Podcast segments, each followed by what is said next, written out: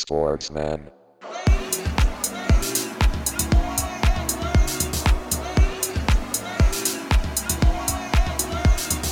Sportsman.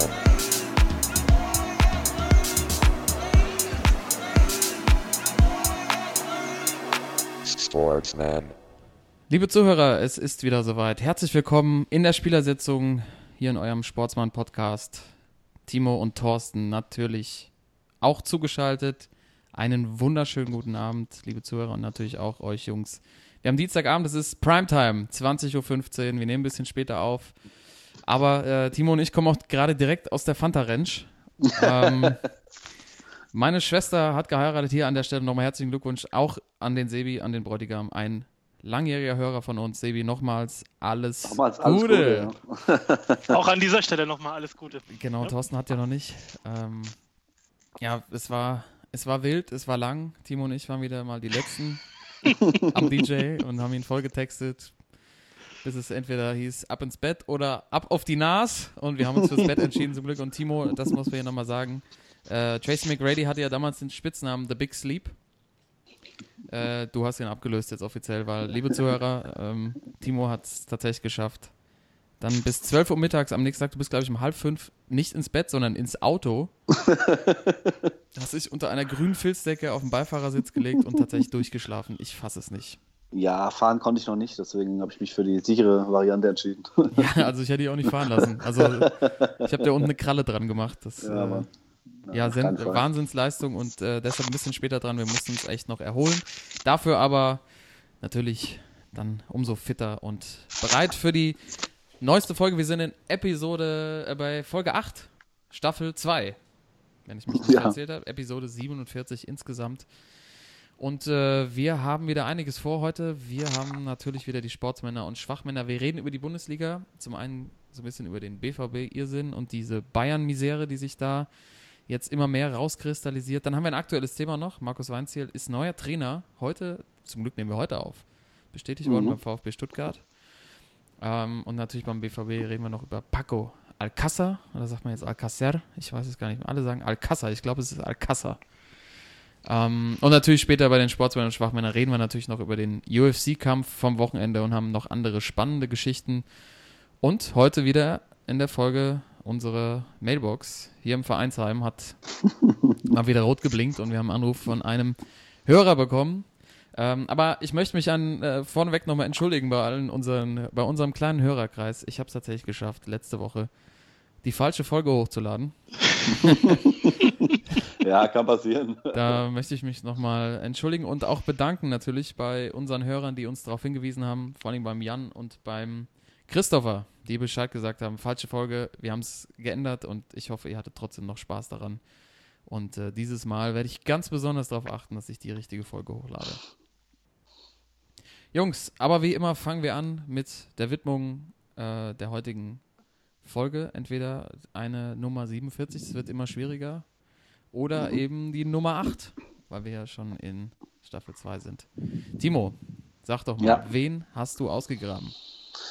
Ja, es gab wieder viele, ähm, sehr viele in allen Bereichen und ähm, ich wäre wahrscheinlich auch äh, im Basketball gelandet, wie äh, wahrscheinlich, äh, denke ich mal, Toto. Aber Ja. ähm, das wollte ich ihm nicht wegnehmen, deswegen habe ich mich für jemand anders entschieden. Und zwar bin ich im Fußball gelandet. Mhm. Ähm, beim Spieler, ähm, ich glaube, den haben, also ihr zwei bestimmt noch auf dem, auf dem Radar, aber viele bestimmt nicht mehr so.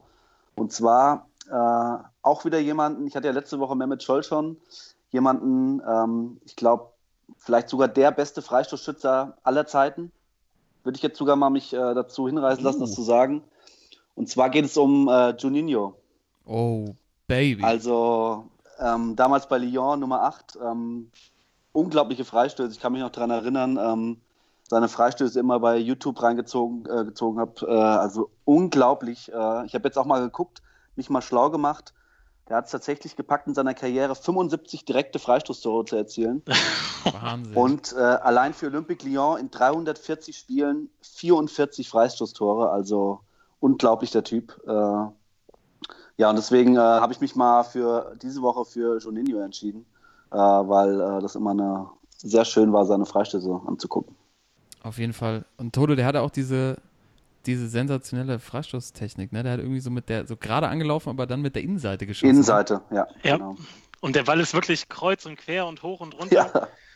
ja. Ähm, aber man muss auch dazu sagen, also die Champions League-Spiele vor allem, die man dann ein bisschen mitbekommen hat, Lyon, es war ja einfach so, sobald in der gegnerischen Hälfte gefault wurde, gab es Freistoß, direkten Freistoß für Juninho. Egal, ob der kurz Ja. vor dem Mittelkreis war oder 40 kurz neben Meter, der Außenlinie, 20 Meter, eh, ja. völlig egal. Ja. Und die Dinger, die dann reingegangen sind, waren natürlich ein absolutes Highlight. Die mussten aber auch entschädigend für die 30, 40 Male, wo es nicht klappt, wo du denkst, jetzt, jetzt kommt er schon wieder. Jetzt mit gut, Freistoß. ja. Komm, mach hin, ey. Aber Ja, klar, absolut. Also die die YouTube-Highlights kann man sich echt gut geben. Genau, die kann man sich auf jeden Fall reingehen. Und was man sich auch gut geben kann, ich habe gerade parallel nochmal nachgeguckt. Ich war damals auch, also ich fand, Lyon damals war so eine geile Mannschaft, ne? Also in der Champions Ja. League. Ähm, ich habe ja den Kader nochmal, die Meistermannschaft von 04, 05.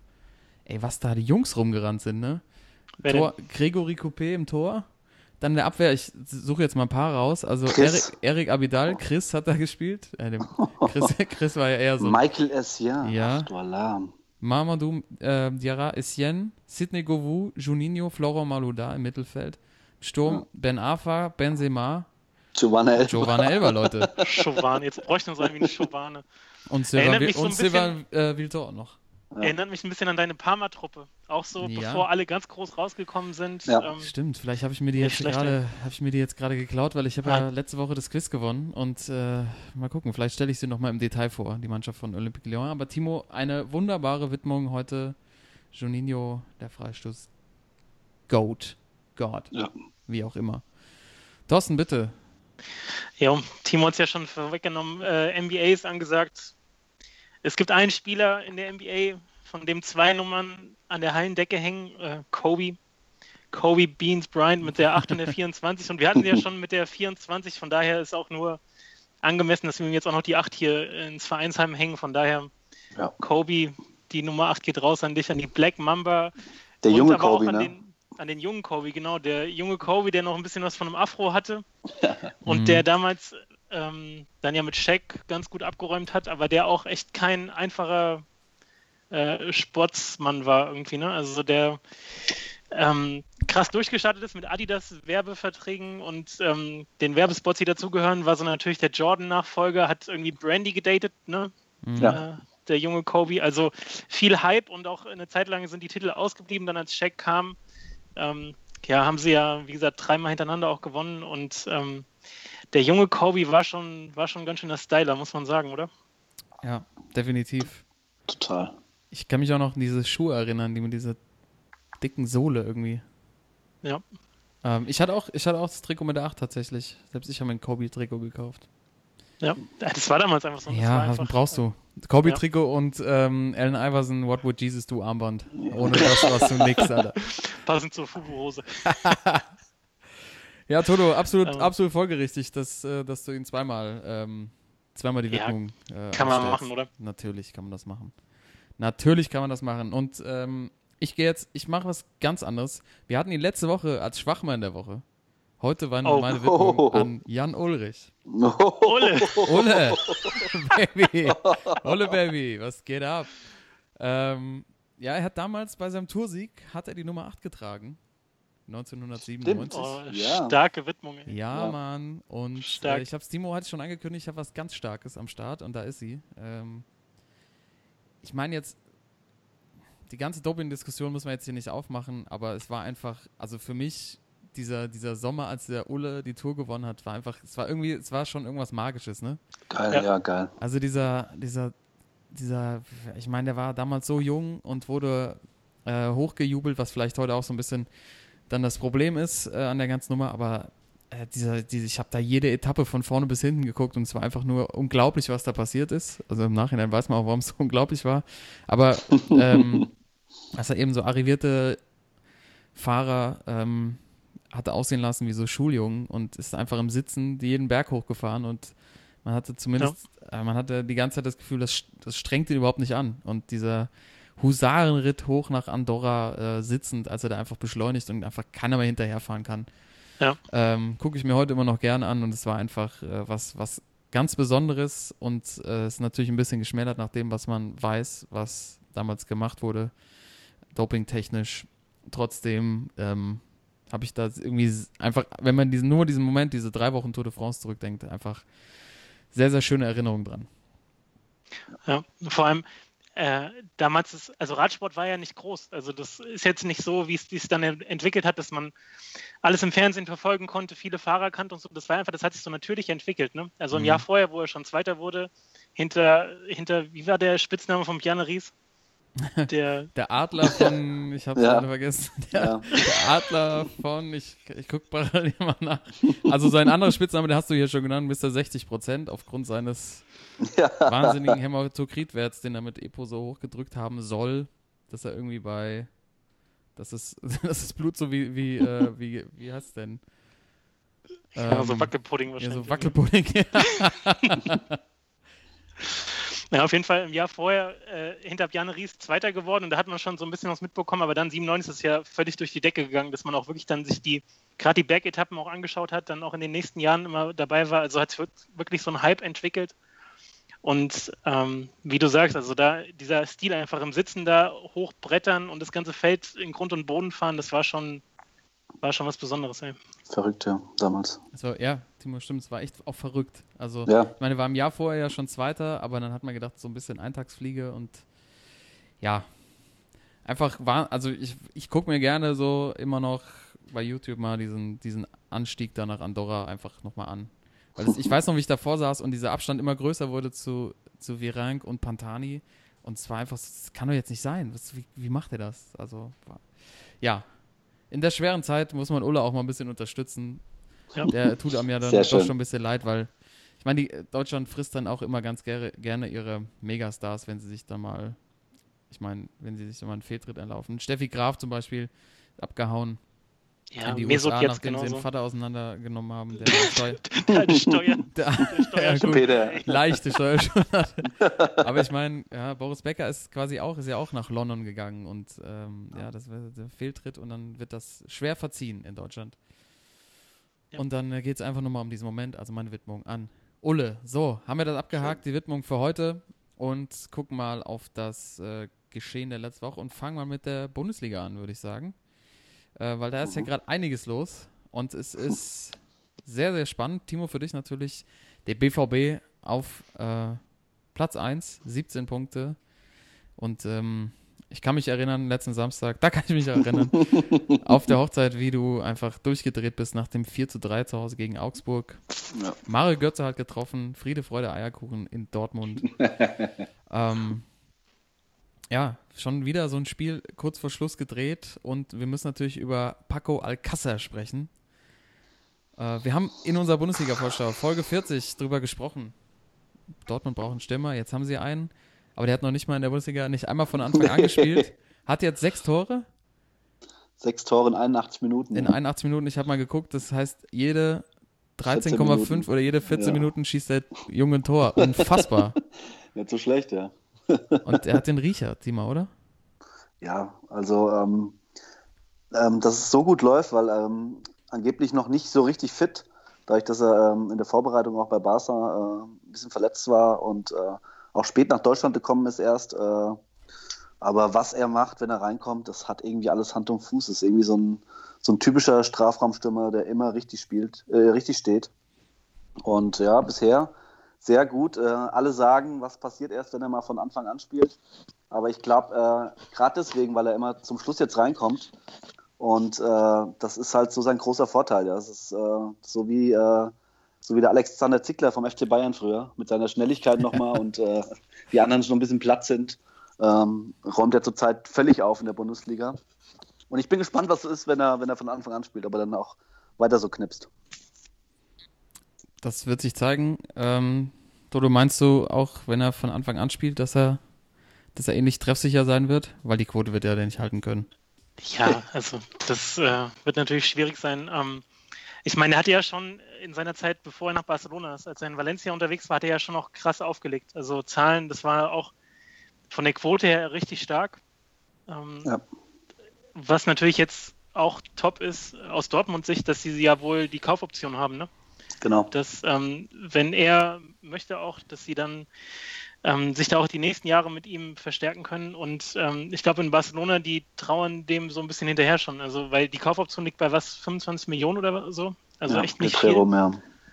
Und das ist, äh, das ist halt ein Witz für einen Stürmer, der wirklich so klar jetzt äh, krass in Form ist, aber auch generell so alles mitbringt, was eigentlich auch Dortmund vorne braucht. Ne? Also mit dem Spielsystem, wo alles wirklich auf den einen Stürmer vorne auch ausgerichtet ist und der Philipp, der macht ja schon, Maximilian Philipp, der macht da schon einen ordentlichen Job, aber der ist halt auch, äh, gerade was so das Spielerische angeht, ist der echt nochmal eins drunter und auch so ein Abschluss. Das ist schon mal eine andere Liga, wenn der äh, Kasser da reinkommt.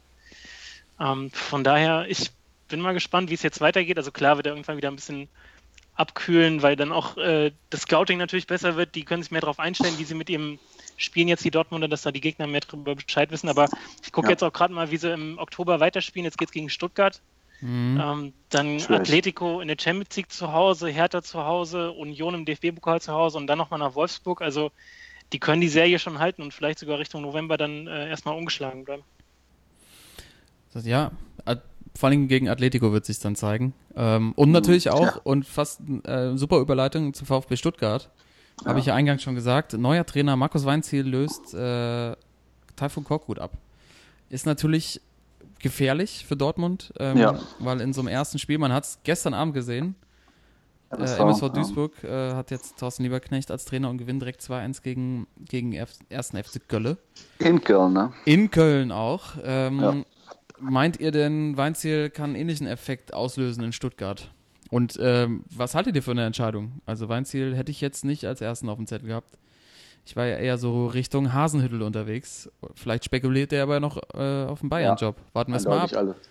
Also ähm, ich glaube auch, dass äh, also das war meine, meine erste Idee, als die ganzen Namen auftauchten, äh, äh, war auch Hasenhüttel, äh, aber ähm, das ist dann bei mir ziemlich schnell raus, weil ich äh, auch glaube, dass Hasenhüttel ähm, sich vielleicht nochmal andere Optionen aufhalten will, als jetzt nur den VfB, sage ich jetzt mal. Und ähm, ich glaube, Markus Mainziel äh, könnte ganz gut passen in Stuttgart. Ähm, aber ähm, weil Stuttgart äh, die Spielweise, die sie zurzeit haben, ähm, dieses Defensive, ja, das passt irgendwie zurzeit nicht so in die Bundesliga, merkt man. Es fallen wieder viele Tore. Äh, viele Mannschaften, die jetzt oben stehen, äh, spielen schön offensiv nach vorne. Die Hertha, Werder, Dortmund. Und ähm, Stuttgart äh, hat das genau das auch eigentlich letztes Jahr gemacht. Die haben natürlich auch hinten gut gestanden, aber haben auch, ich glaube, im letzten Spieltag letztes Jahr 5-1 in München gewonnen. Und ähm, das fehlt denen so ein bisschen äh, durch diese defensive Einstellung, die Taifun Korkut jetzt in, der, in seinen ersten Spielen hatte. Und ähm, ich bin gespannt, ob äh, Markus Weinziel wieder den Augsburg Fußball spielen lässt oder ob es äh, ob es der, äh, der Schalke-Fußball wird. Ähm, ich wünsche Stuttgart, dass es, äh, dass es äh, der Augsburg-Fußball wird, dass ja. sie wirklich wieder offensiv draufgehen. Weil auf Schalke hat das irgendwie auch nicht hingekriegt, diesen Offensivdrang der Mannschaft irgendwie beizubringen. Und äh, man kann nur die Daumen drücken, dass es klappt in, in Stuttgart. Ja, das stimmt. Und man muss auch einfach festhalten, dass Herr Reschke nicht so viel Geduld hat mit Trainer. nee. er muss ja irgendwie am, äh, am, am, Abend vorher noch gesagt haben, ja, Trainer ist gar keine Diskussion und dann äh, lese ich am nächsten Morgen, ja, davon Korkut entlassen. Was ich in dem Zusammenhang auch gut finde, das Zitat von Hoeneß, der auch gesagt hat, äh, mit Nico Kovac, oder was war es genau, er wird Nico Kovac bis aufs Blut verteidigen. Ja. Ähm, Fight Club. Alter, ja, Fight Club. Ja, kann ja auch sein, dass er sich morgens beim Rasieren schneidet und er sagt, so, das war's. weiß also, man's? Ja, man weiß es nicht. Du hast, hast recht, Toto. Muss er jetzt sagen. Ja. Das ist ja auch irgendwie so eine, auch wieder so eine komische Parole, oder? Also so. Ja, das passt halt voll da unten hin, so nach Bayern, so dieses im Moment, so dieses Hauptsache laut und Hauptsache für eine Schlagzeile sorgen und so, aber wie kann man denn in dem Geschäft so einen Spruch bringen? Also nie, kein Trainer auf der Welt, egal wie erfolgreich er ist, hat halt diese Garantie. So. Ja, und ähm, in dem Geschäft und vor allem bei den Bayern, ähm, da sind wahrscheinlich jetzt nicht nur der Hasenhüttel, sondern noch irgendwie zehn andere auch international, die drauf schielen, dass der Kovac endlich richtig abschmiert und ähm, sie sich da vorstellen können. Und ich bin mal gespannt. Also gerade ähm, jetzt auch das Spiel am Wochenende gegen Gladbach. Ich habe zwar nur die Highlights gesehen, aber das war ja schon echt nicht so stark. Und Timo, du hast ja vorher gesagt, gegen Ajax, es gibt so eine kleine Fackel für die, für die Holländer, so ein 5-1 oder so. Ja, 5-0 habe ich gesagt. vor, vor, vorher habe ich aber gesagt, ähm, man darf sie nicht unterschätzen, aber ich habe mich dann doch hinreisen lassen zum, zum 5-0. Äh. Du hast quasi alles abgesichert einmal. ja. Ähm, ja, aber wenn wir schon bei Vorhersagen sind, ne? Wenn wir schon bei Vorhersagen sind und wir gerade noch bei Stuttgart und Korkut waren, wir verlassen es ja gerade schon, ähm, wenn ich mich nicht täusche, ja. habe ich gesagt, Korkut ist der erste Trainer, der ja. fliegt. Ja. Stimmt. Stimmt. In der Vorschau. Ich muss Stark. selber nochmal reingehen, aber ich bin, bin mir ziemlich sicher. Ja, stark. Ja. Das hat wahrscheinlich mehr Bestand als meine steile These, dass die Eintracht drei Trainer verschleudert. ja, kann auch sein. Hätte, es, war, es war wahrscheinlich was entweder Stuttgart oder Frankfurt. Genau. Und zum Glück sind sie Stuttgarter. So. Zum Glück, ja, für mich, absolut. Ja, Jungs, wenn wir jetzt schon bei den, äh, bei den Bayern sind und auch beim BVB schon waren, ähm, habe ich ja eingangs gesagt, hier hat wieder jemand eine Nummer rausbekommen, hier bei uns im Vereinsheim. Ja, gerade ja. als wir hier aufgeschlossen haben, hat ja der AB schon wieder rot geblinkt. Wir hatten eine Nachricht drauf und da geht es tatsächlich um das Thema Bayern. Und dazu sind zwei Fragen eingelaufen und wir hören es uns einmal an und dann ähm, reden wir drüber. Jo, Miggy, warte mal eben. Ich habe ein. Was? Bier? Ja, stellen wir noch eins hin, Miggy, danke. Ja, Leute, ah, bin ich schon drauf. Ja, leider euch nicht persönlich erwischt. Hier ist Mitch Hansen das Bahnfeld. Grüß euch. Du, ich wollte von euch mal wissen, ich habe zwei Fragen zur aktuellen Situation bei FC Bayern München. Erste Frage, ähm, haben die Bayern zu lange in der alten Säge festgehalten, Robben Ribery noch Verträge gegeben? Ja, da wäre ich im Rollstuhl ja besser aufgehoben vielleicht. Bisschen über Spitz gefragt. Und zweite Nummer, man überlege sich, der FC Bayern München verliert gegen Wolfsburg und vielleicht Freiburg, ich weiß nicht, gegen so Pappnasen da. Äh, und ich müssen echt einen Kovac ja, hinschmeißen. Ne? Was, wen holen die denn? Wen gibt es denn da am Markt? Gibt es doch gar nichts. Oder was sagt ihr? Muss ein internationaler Mann wieder her? Oder muss es am Schluss wieder Heiges machen? Er hat gesagt, er macht es nicht mehr. Also, das sind meine Fragen, Jungs. Mach weiter so. Tschüss, ne? so, erstmal vielen Dank an Mitch Hansen. Der Mitch, ja, super. Mitch, äh, ja, dass er hier danke. Äh, durchgeklingelt hat und uns hier zwei Fragen dargelassen hat, äh, die wir hier mal diskutieren werden. Mitch, Dankeschön und äh, das machen wir jetzt mal. Also es geht Mit Hansen. ja. ja. Müssen wir ja. Müssen, müssen, die zu, müssen die Anrufe einfach entgegennehmen und dann auch Der war auch unterwegs irgendwie, ne? Ja, der war, äh, ich glaube, Bahn, also Bahnfeld war der, ich glaube, wahrscheinlich saß er in Maggies Eck. Er hat mit Maggie gesprochen, hier um die Kneipe gibt es Maggies Eck. Ich denke mal, da hat er heute oder ich weiß gar nicht, weil der Anruf kam, glaube ich, gestern Abend ein. Also, ja, harten, harten Montag gehabt. ähm, und dann hat er sich wahrscheinlich Gedanken darüber gemacht, wie es in der Bundesliga weitergeht. Also Jungs, Punkt 1 ist, haben die Bayern zu lange ähm, an den alten Säcken festgehalten? Hat er ja gefragt. Also alte Säcke ist natürlich überspitzt, die sind so alt wie wir, aber ähm, es geht, ging vor allem um Robben und Ribéry, ähm, die tatsächlich, ja, und das war eine Diskussion auch vor der Saison, ähm, noch die Verträge, ich glaube, Ribéry Vertrag verlängert bekommen hat sogar. Ähm, und haben die Bayern das, wollten sie es vielleicht auch nicht sehen und haben verpasst, so ein bisschen den Umbruch einzuladen. Ich meine, sie haben Gnabry geholt, aber äh, das ist ja auch jetzt nicht sofort die adäquate Verstärkung. Und äh, wie ist das auch im Vergleich mit Dortmund? Also bei Dortmund haben wir ja diese ganz, ganz jungen Spieler ähm, und äh, hat Dortmund einfach die beste Perspektivplanung, wenn man jetzt anguckt, wie einfach Sancho abgeht. Ähm, Jaden Sancho ist ja auch direkt jetzt für die Nationalmannschaft äh, Englands nominiert worden. Ähm, und die, die, die, Sturmreihen und auch äh, in der Verteidigung, die sind ja alle nicht älter als 22 und langsam klicken die miteinander. Und die Bayern, so ähnlich wie bei der Nationalmannschaft, halten an den Arrivierten fest, die ja irgendwie wohl einfach der Biss fehlt. Was, wie schätzt ihr das ein? Boah, das ist, äh, das ist eine schwierige Frage. Ähm, der Mitch hat sich da also, was ausgedacht. Ja, also erstmal zu äh, Ribery und Robben. Ähm, äh, ich tue mich da jetzt schwer nach, äh, nach sieben Spieltagen, ist zwar schon ein bisschen die Saison los, aber nach sieben Spieltagen irgendwie so alles auf die zwei abzuwälzen. Ähm, ich glaube, die Bayern wussten ganz genau, ähm, warum sie die zwei äh, noch, den beiden nochmal den Vertrag verlängert haben, ähm, weil äh, das immer noch Spieler sind, meiner Meinung nach, die in Spielen den Unterschied machen können. Obwohl äh, ein Robben nur einen Trick hat, ist das immer noch einer, der äh, auf Außen jeden Außenverteidiger in der Bundesliga schwindelig spielen kann. Und das gleiche gilt für Franck Ribéry.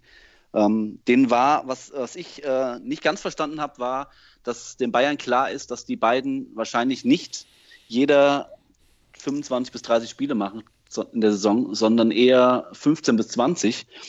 Und da sehe ich auch das Problem, ähm, dass sie vielleicht vor der Saison sich nochmal, nichts jetzt gegen Napri, der ist äh, meiner Meinung nach, äh, wie du schon sagst, ist ein guter junger Spieler, aber noch kein Ersatz für die beiden. Und äh, was natürlich noch dazu kommt, ist, dass mit äh, Kingsley Coman für mich der zurzeit beste Außenspieler der Bayern noch sich verletzt hat. Ähm, damit haben sie natürlich nicht gerechnet, aber ich hätte trotzdem, äh, wenn ich Bayern-Fan wäre, mir gewünscht, dass da vielleicht nochmal eine Alternative reinkommt. Aber ich äh, glaube auch, dass Franck Ribéry und Arjen Robben, wenn sie fit sind, immer noch den Unterschied ausmachen können. Ja, meinst du also auch auf der Position? Weil ja. ich finde, gerade so, also im Mittelfeld zentral, da kannst du auch mal in dem Alter natürlich, oder ist keine Frage, dass du in dem Alter da auch noch auf hohem Niveau spielen kannst, aber gerade über die Außen, wo du so das Tempo brauchst, ähm, sind die beiden vielleicht schon einfach über ihren Zenit hinaus und klar, also mit Costa haben sie es ja auch probiert, da jetzt so den, den Nachfolger zu installieren, hat nicht geklappt. Ähm, Koman ist verletzt, genau. Ja. Aber ähm, ich glaube, es liegt da halt auch zum Teil ein bisschen vielleicht sogar auch am System mit Kovac, dass das noch ein bisschen finden muss und ähm, die halt im Moment noch nicht so die Taktik hinkriegen, dass halt die beiden Spieler so einsetzen und dass es deswegen halt auch sich aufdrängt, die Frage, ob das vielleicht an den Spielern liegt, obwohl es vielleicht auch eher so ist, dass der Kovac sich dann noch eingewöhnt. Also klar, am Anfang, die ersten Spiele haben sehr gut gespielt und auch gewonnen, aber irgendwie finde ich das ähm, vielleicht auch ein bisschen zu, ja, ein bisschen vorschnell zu sagen, okay, es liegt nur an den beiden, aber ich weiß nicht, Karl, wir waren in Frankreich, ich glaube 2006, 2007, mhm. da in dem Sommer, als Ribéry und Toni verpflichtet haben, wo es einfach, oh krass, Ribéry, mhm. äh, die Bayern, das war damals so voll das Ding einfach, ne? so internationales Stars Gold und Alter, das ist jetzt schon elf, zwölf Jahre her. Mhm. Ähm, das ist also gerade für so einen Außenstürmer ist das schon, muss man sagen, halt echt eine lange und vielleicht sogar äh, zu lange Zeit. Ja, also das, das sehe ich auch so. Ich, ich glaube halt, ähm, auch die Strukturen, die sich da über Jahre einfach entwickelt haben. Ich meine, gut, dass du nochmal diese, diese Zeitspanne jetzt äh, darstellst, Toto. Also man muss ja immer noch gucken, Ribery ist 35, Robben ist 34. Ja. Und ich finde, ähm, also ich, Ribery hat einfach, hat er irgendwie, finde ich, damals diese Verpflichtung, gut, dass du diese angesprochen hast, ähm, hat irgendwie ja irgendwie so auch so, so, so eine neue Ära eingeleitet in der Bundesliga, muss man einfach sagen. Da kam einfach dieser Trick gegen Bremen dann in seiner ersten Saison und so, da war auf einmal wieder voll äh, der Hype da für die Bundesliga und vielleicht auch ähm, neue Zeit für die Bayern eingeleitet.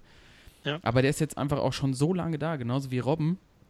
Und äh, ich finde, Ribéry merkt man es deutlicher an, dass er vor allem halt, wenn er von Anfang an spielt, nur noch schwer vorbeikommt. Da fehlt einfach der letzte Schritt, habe ich den Eindruck. Ich meine, es sind jetzt sieben Spiele gespielt, aber vor allem auch in der Champions League und gegen so junge, äh, gallige Nachwuchsverteidiger, die wollen natürlich so einen Spieler dann ausschalten, weil das ist, die, ich meine, die sind mit dem aufgewachsen.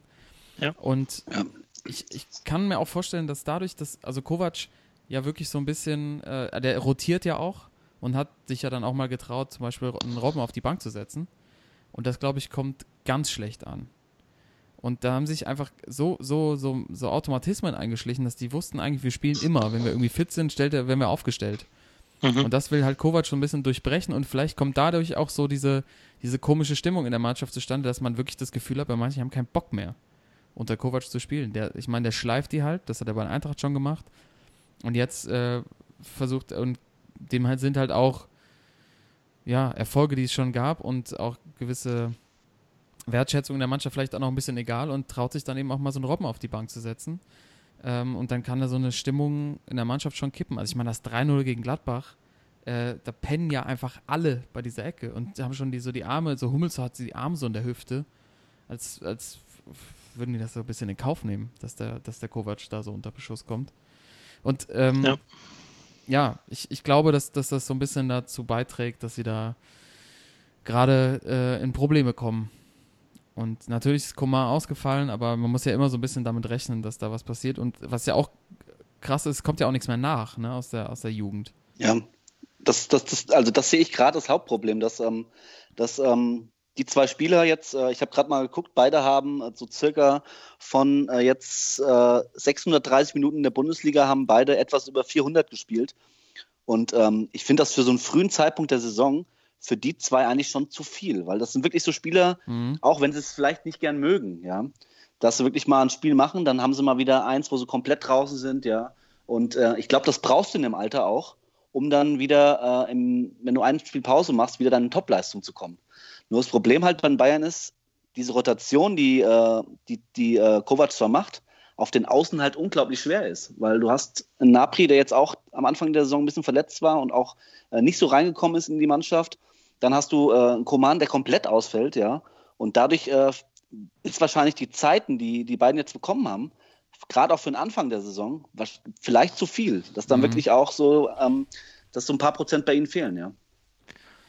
Und ich Was die beiden natürlich nie, nie einsehen wollen, aber Und vielleicht auch nochmal aus einer anderen Perspektive. Ich glaube halt wirklich, dass auch jetzt in dem ganzen Geschäft ähm, sich kein Spieler oder kaum irgendwie eine Position so gut vermarkten lässt wie so ein schnittiger Außenstürmer. Ja. Ne, also so ein, sieht man ja bei Mbappé, das ist einfach halt der eindeutig. größte Hype liegt auch einfach in der Spielweise. So schnell über die Außen, torgefährlich. Und ich glaube, die Bayern müssen sich auch ein bisschen Gedanken machen, so um die Marke. Damals war das halt so, boah, wir haben Ribéry gekriegt. Bei der WM 2.6 hat er äh, zusammen mit Sisu Frankreich da ins Finale geführt, richtig stark gespielt. Und es war auch einfach dann so für die Bayern so als Marke ja wirklich ein Zugewinn. Mhm. Und hat auch ähm, später dann für, für andere Verpflichtungen sicher einen Unterschied gemacht, dass eben schon jemand da war von, Mhm. der, von der Größenordnung. Und wenn die Bayern jetzt eben weiterhin so lange auf Robben und Ribéry gesetzt haben, dann haben sie vielleicht auch ein bisschen unterschätzt, was das auch für, Ja. für, für den Markt bedeutet, Mhm. sozusagen. Weißt du, weil wie attraktiv sind die Bayern, wenn sie halt nicht so mal irgendwie wieder geile Außenstürme haben. Absolut. Ich finde auch so in der Attraktivität sind sie echt gefallen im internationalen Vergleich. Und man hätte wirklich die Chance nutzen können, Ribéry und Robben noch in Höchstform zu nutzen, um andere Spieler zu akquirieren, ne? Oder zu holen. ja. Ja. Ja. Ja, ich glaube, das hat, ähm, da haben sie sich auch äh, vor der Saison so ein bisschen verpokert. Natürlich äh, mit Napri, den sie auf den Außen geholt haben. Aber ähm, so wie es jetzt rauskommt, äh, wollte Kovac ja in diesem Bereich ja noch was machen. Und äh, die Chefs wollten halt nicht so viel Geld in die Hand nehmen. Aber man muss ja nur mal überlegen, damals ist Franck Ribéry, glaube ich, für 30 oder 35 Millionen gekommen. Das ist ja damals, äh, das, wenn man das heute sieht, das ist ja auch eigentlich ein 100 Millionen, heute wäre das ein 100 Millionen Transfer, ja.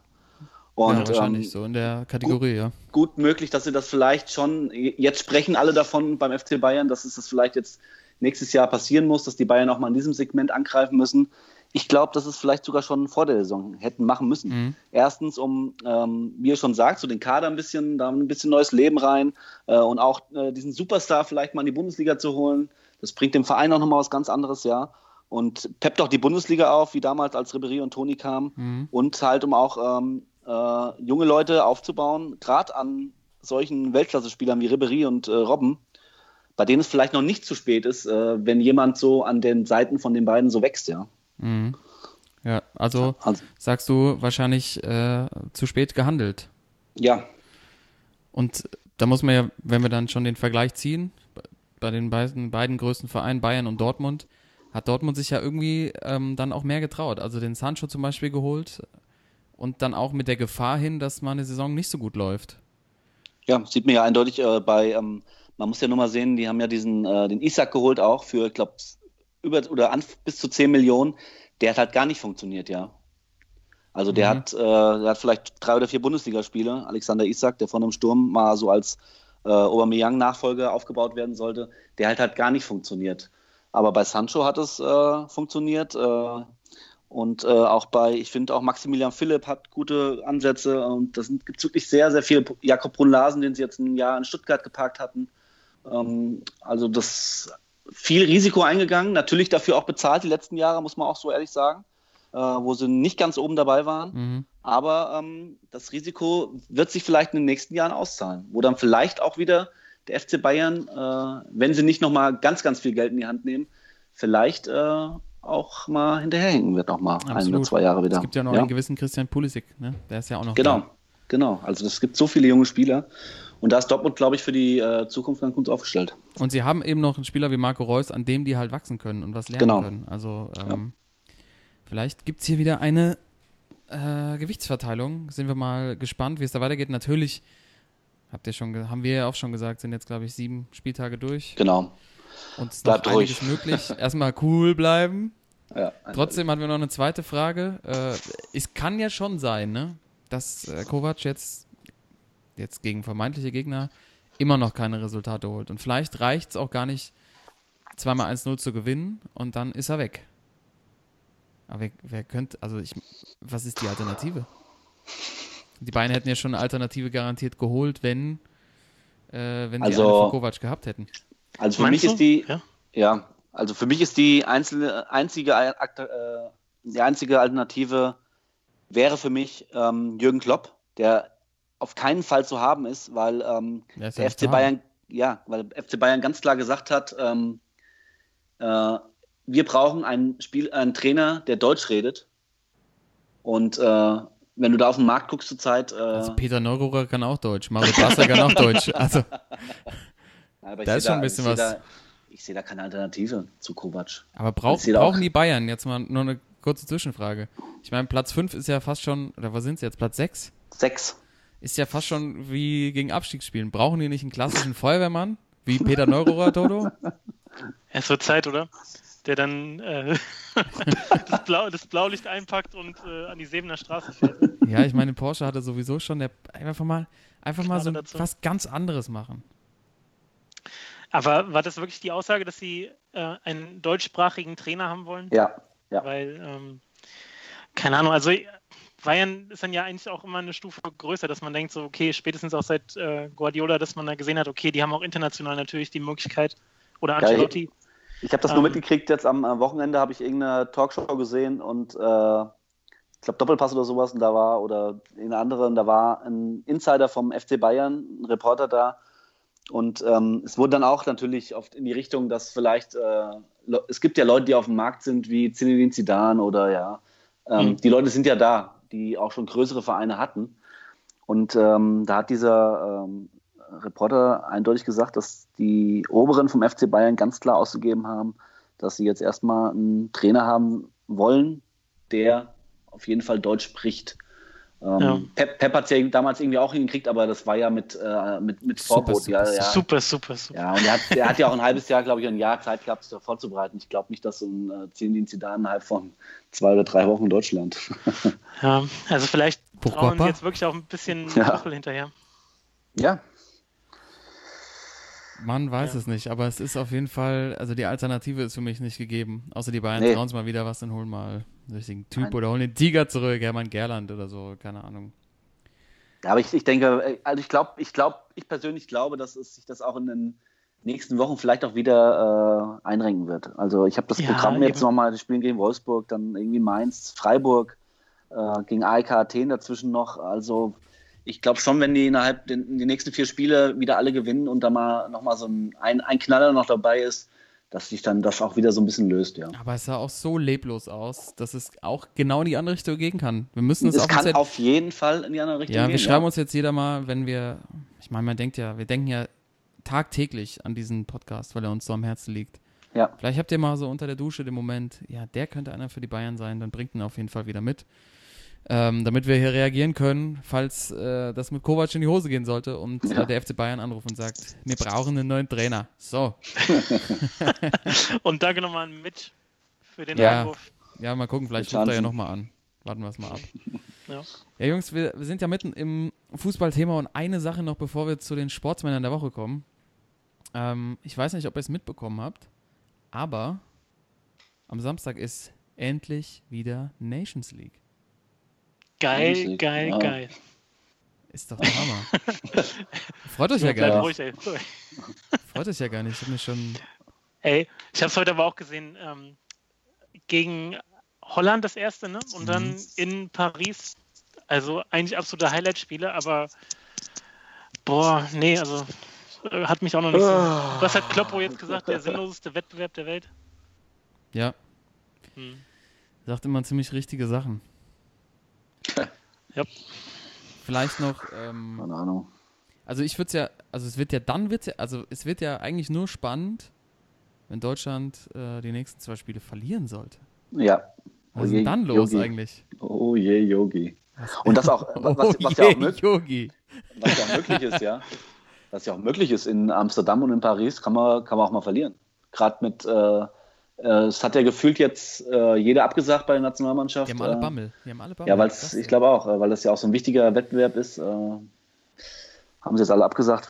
Keine Ahnung. Also es, das ist eine gute Frage, die mir jetzt bisher wirklich noch nicht durch den Kopf gegangen ist. Was passiert denn, wenn wir wirklich Also mir ist es tatsächlich heute verlieren, aufgefallen, ne? dass wir jetzt Nations, also dass jetzt Nations League ist. Und dann kam dann irgendwann so im Laufe des Nachmittags heute die Frage, was ist denn eigentlich, wenn Deutschland zweimal verlieren sollte? Ja.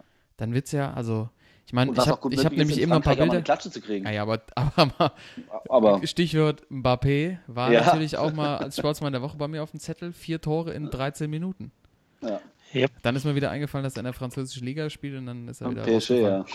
ähm, aber natürlich, also wenn der Bock hat, dann Ja. die zu Hause spielen, dann watscht er die mal richtig ab. Oha. Oha. Und dann Gibt's in- nächste Woche schon noch verlieren. Übernächste Woche Krisensitzung beim Dann nehmen die uns noch die Europameisterschaft weg, ich sag's euch. ja, warten wir es mal ab. Und dann, aber guck mal, wenn, dann, ich meine, wenn, die- wenn, das, wenn das in die Hose gehen sollte, ne? Ja, aber in dann ist doch sicher was passiert, oder? Ja, dann wird, dann wird das Dann Team Jogi Löw 2024. Oh, Timo! Dann ist doch klar, dann wird Jogi Löw neuer Bayern-Trainer. So wird Jogi Löw neuer Bayern-Trainer. Das können wir mal einen Weg vorzeichnen. Timo, kannst du Oder? ja ganz, fass es noch einmal schnell zusammen und dann kommen wir gleich zu den Sportsmännern der Woche. Ja, also ähm, ganz eindeutig, ähm, wenn die Deutschen ähm, in Amsterdam verlieren werden und in Frankreich richtig einen draufkriegen und Jogi dann beim DFB entlassen wird und Nico Kovac seine nächsten drei Spiele nicht gewinnt, ähm, wird ähm, Champions League-Spiel gegen, gegen wen spielen die dann? In drei Wochen spielen sie, ich weiß es nicht, aber Athen? ja, Athen haben sie in zwei Wochen. Danach das Spiel. Ich, ich weiß es nicht mehr. Ich glaube schon wieder gegen Lissabon, glaube ich wieder. Oder, Nee, oder nochmal wieder gegen Athen, genau. Wegen Ja. Athen ist Ja. doch dann, genau. Ja, genau. Zu Hause Hör gegen mal, auf, AEK den- hör mal auf den Athen. Thorsten jetzt, Timo. Ja. Wird Jogi Löw an der Seite stehen als neuer Bayern-Trainer. Alles klar, der Boom. Weg, der Weg ist schon mal vorgezeichnet, Leute. Das, ihr hört das wieder zuerst. Wir sind endlich wieder dabei, richtig schöne, krumme Thesen aufzustellen. Jungs, so gefällt mir das. Yogi beim Bayern, oh bitte nicht, ey. Dann hätten wir richtig was zu tun. Ich glaube. Oh ja. Oh ja, das warten wir es mal ab. Also, und dann, Jungs, das vielleicht noch zum Abschluss und Thorsten, vielleicht ähm, siehst du das auch so. Wenn das passieren sollte, dass Deutschland jetzt zweimal in Folge verliert in der Nations League, dann wird es wirklich Zeit für das Team 2024. Ja. Ey, vor allem für die Castingshow. Für Ja, die Castingshow und dann nominieren wir auch endlich mal das Team 2024 Spieler, die vielleicht unter dem Radar geflogen sind und damals wie bei dem Team 2006, was ja auch aus einer Krise heraus äh, entstanden ist. Stellen wir da Ja. einfach mal auf. Spieler, die Genau. Perspektivteam. Sehr, sehr gute Perspektivteam, Idee. Schön Ja. aus der zweiten Liga, ein paar Jungs dazu. Sehr gute Idee, ja. Und dann natürlich auch vielleicht nochmal das Showformat vielleicht ein bisschen weiter durchdenken. Für alle, die es noch nicht gehört haben, liebe Zuhörer, wir haben letzte Woche, also die Folge war ja nicht so lange online, weil ich es verkackt habe, äh, haben wir gesagt, es wird Zeit wieder für ein Perspektivteam ähm, für die DFB-Nationalmannschaft, quasi eine zweite Mannschaft. Und zweite Mannschaften schlagen ja meistens die erste im Training, Timo. So sieht's ja aus. Ja, auf jeden Fall.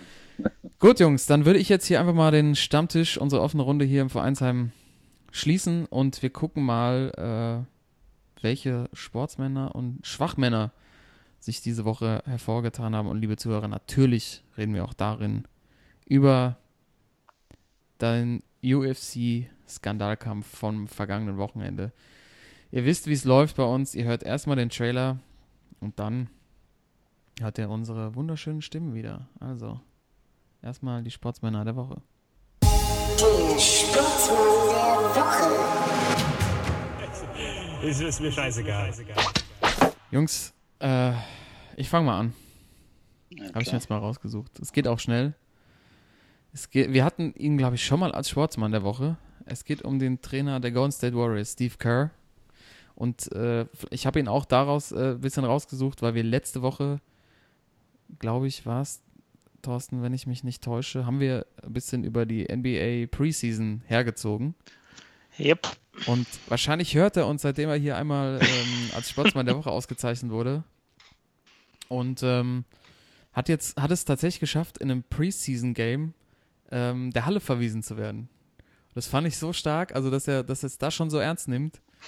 dass, äh, dass er für mich der Sportsmann der Woche ist. Es ging, glaube ich, äh, voraus ein Foul von Steph Curry, für das er schon, oder ich glaube, er hat sich beschwert, hat er schon ein technisches Foul kassiert, was auch in Preseason Games eigentlich nie vorkommt. Da wird ja eigentlich die erste, das erste Viertel, alle Starter schmeißen so oft den Ball auf den Kopf, wie sie können, und dann können sie sich wieder hinsetzen. Da nicht. Und Steve Kerr hat sich über das technische Foul so aufgeregt, dass er aufs Feld gelaufen ist, aufs Parkett und dann tatsächlich vom Schiedsrichter der Halle verwiesen wurde. Und das Allerschönste darin war, dass er gesagt hat, ich habe sowieso keinen Bock hier zu sein. Also quasi auch nochmal die Preseason, die wir ja auch irgendwie letzte Woche schon auf dem Korn haben, dann auch nochmal richtig schön ad absurdum führt. Deshalb Steve Kerr, der Trainer der Golden State Warriors, Das mein ja- Sportsmann der Woche. Das ist ja wie wenn du beim Shoppeturnier einen Schiri anmachst und dich dann fünf Minuten später, als du, wenn du runtergeschmissen wirst, an der Theke stellst und Shoppe trinkst. ja. Hat er wahrscheinlich auch gemacht. Der wollte wahrscheinlich raus und mal ein Bierchen zu sich nehmen. Wir wissen es nicht, aber das ist eine gute Theorie. Ja. Ja. Also Steve Kerr, Sportsmann der Woche. Ja, Steve Kerr schon, schon ein guter Mann, aber bei ihm finde ich es auch ein bisschen krass. Der hat so ein bisschen das Kloppo-Gen. Bei Kloppo ist ja auch immer so der übertriebene Sunny Boy, der sein Hollywood-Gebiss für jede Werbung irgendwie hergibt. Und dann aber auf dem Platz halt der krasseste Agro gerade gegenüber dem, dem Schiri ist. Und bei Steve Kerr ist das genauso. Der ist halt so der Sunny Boy da in Kalifornien äh, mit Bulls alles gewonnen äh, für das gute Leben und ist immer auch in Interviews mega entspannt. Und dann aber auf dem Platz äh, ist er schon immer gut dabei. Also auch gerade mit den Schiedsrichtern. Hat, ich glaube, letzte Saison hat er so ein, ähm, so ein Taktikboard, ne, wo sie immer die Spielzüge aufmalen, äh, hat er irgendwie zerschlagen mit der, mit der bloßen Hand. Also das ist wirklich. ich glaub, der hat Karate-Kid, er- das, das Kloppo, das Kloppo-Gen hat er wirklich ein bisschen drin. Das Kloppo-Gen. Das, ja, schön. Da hast du recht. Ja. ja, die Presse Überall. liebt ihn und dann, sobald es ums Gewinnen geht, dann vielleicht Ja. müssen wir mal gucken, ob die verwandt sind. Oder? Also könnte man ja mal gucken. Kör, Kerr ist vielleicht so ein Kerr, bisschen. Klopp. Ja. Oh, da sind wir etwas auf der Spur, das es garantiert nicht geben wird. Ja, aber das, aber ich meine, da sieht man ja auch so, so Typen, die sich halt irgendwie, äh, die dann da alles rauslassen, so an der Grenze zum Assi auf dem Spielfeld, aber dann, äh, wenn es dann irgendwie im Interviews geht, dann einfach sehr, sehr eloquent daherkommen. Kommen einfach gut an. Kommen gut an, ja. Und ich muss übrigens was gestehen, Jungs. Ich habe mir doch tatsächlich das Preseason-Spiel der, der Mavericks gegen die Sixers aus China in voller Länge gegeben. Oh, Das war, das war ein Elend, sage ich euch. Ey. he's on Boah. fire! Den, Dennis Smith Jr., hier der Point Guard von Mavs, der hat teilweise Dinger aufs Brett gefeuert. Da warst du froh, wenn die überhaupt das Brett getroffen haben. Die, ey, die Dreier, das war. Alter, war das ein Gezocke, ey. Das war unnormal. Aber konntest du irgendwelche, äh, irgendwelche Schlüsse ziehen? Ja, ich meine, äh, wir sind ja auch bereit, auf den Bandwagon, auf den Doncic-Bandwagon Drauf. aufzuspringen Ich bin und schon längst- äh, ich bin ich voll dabei. längst. Karl ist noch über ein Jahr drauf. Tolo, ich bin gerade hier äh, Hamburg, Harburg, ich bin gleich bei dir um die Ecke. Timo, und ich, wir schaufeln hin die Kohlen rein, ey. Das ist, äh, der, die Ich Lok ziehe oben, an der, läuft, ich zieh oben an, der, an, der, an, der, an der Glocke, ey. Ey, das ist, also der, ich meine, was man sich mal vor Augen führen muss, der Typ war halt, also erstmal wie alt er ist, ist er 19 geworden jetzt? Ja, der war auch ich, kurz ne? beim BVB im Gespräch, glaube ich, noch im Sommer. Ja, also, aber schon zu alt, ey. die nehmen nur noch 18-Jährige. Ey, der ist 19 und der war letztes Jahr bei Real Madrid bester Spieler, wurde MVP der Euroleague, äh, hat da die Titel gewonnen, hat äh, Slo Slowenien äh, zum Euro-Titel geführt, ist auch da MVP gewonnen. Glaube ich, er oder Dragic. Auf jeden Fall hat er auch ein richtig starkes Turnier gespielt und der, also dieser ganze Hype und alles, was man aus Europa jetzt schon gesehen hat, das wird sich in der NBA, glaube ich, echt noch zeigen, weil der auch so, so ähm, ja, schon so, ein- so, ein, so ein Poser ist. Also, ne, der ist auf dem Platz und hat so ein bisschen diese Mentalität, so von wegen, ja, ich will auch ein bisschen unterhalten. Also, der passt da perfekt rein, in diesen ganzen Zirkus. Und ähm, ich glaube, der wird viel Freude machen dieses Jahr. Das hört sich doch gut an. Ich freue mich schon auf unsere NBA-Folge, Spezialfolge. die Ja, müssen, müssen wir eigentlich machen, ne? Nächste Woche geht Ja. schon los, habe ich vorhin gesehen. Oh. Oh, ja. Ja, ja. Jungs, da muss ich mich mal richtig vorbereiten wieder. Ja. Sonst, äh, sonst war ich das Ding wieder glorreich an die Wand. Ja, Timo, brauchst gar nicht so lachen. Du bist letztes Mal, hast du die halbe Folge mitgemacht. Timo verloren, ey. Heißt das dann ein Jahr Sportsmann-Podcast schon? Ein Jahr Sportsmann-Podcast. ja. Digga, dann aber Oh. nächste Woche auch mit ein paar Bierchen. Cool, Ja, ja. Definitiv. Ey. Kuchen. Oder Kuchen. Ich. Ich bring Kuchen mit. ja, sehr schön. Timo, machst, backst mal einen Kuchen, den würde ich gerne mal sehen. Bitte ja, zum Glück gibt es Koppenrad und Wiese. Ja, Timo, wenn du schon so doof lachst, mach du mal. Ja, mein Sportsmann der Woche. Ihr habt bestimmt, äh, ihr beide habt es bestimmt auf jeden Fall gesehen und äh, viele unserer Zuhörer bestimmt auch. Es äh, geht um einen ähm, schwedischen Fußballspieler und zwar um Kennedy Bakircioglu. Boah, hab ich richtig gut gemacht. Kennedy. Bakircioglu. Son, Baki, Der den- Choclo Son.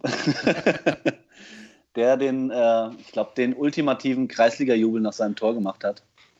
Und zwar ähm, äh, 37 Jahre alter Typ und äh, spielt in Schweden bei Hammarby IF. Und ja, irgendwie Publikumsliebling, äh, sein letztes Jahr auch da beim, im Verein. Und äh, in der Liga seit einem halben Jahr nicht mehr getroffen und äh, äh, schießt in der 76. Minute das 3 zu 0 mit einem Freistoß aus über 30 Metern in den Winkel, läuft dann an den Fans vorbei. In dem Moment äh, die Fans völlig am Ausrasten, schmeißen einen Bierbecher auf den Platz. Der Kollege Kennedy fängt diesen Becher mit dem kompletten Bier noch drin, äxt das, äxt das Bier ab und lässt sich feiern von den Jungs. Digga. Also der beste, beste Jubel aller Zeiten, glaube ich. Und deswegen mein Sportsmann der Woche. Video Auf. stelle ja, Video stelle ich auf jeden Fall online. Äh, also allein schon, wie er im vollen Tempo an den Zuschauern vorbeiläuft und dieses Bier fängt, was auch noch voll ist, und das dann abäxt. Also sensationell. Unnormal, ja. Ich habe es Ja. auch gesehen. Das also legendäre Aktion. Ja. Timo, bist du sicher, dass, dass es kein Wrestling-Move war? kein Wrestling? Nein, es war nicht Nein, es war also es- sowas, äh, eine der größten Sportsmanntaten aller Zeiten, glaube ich.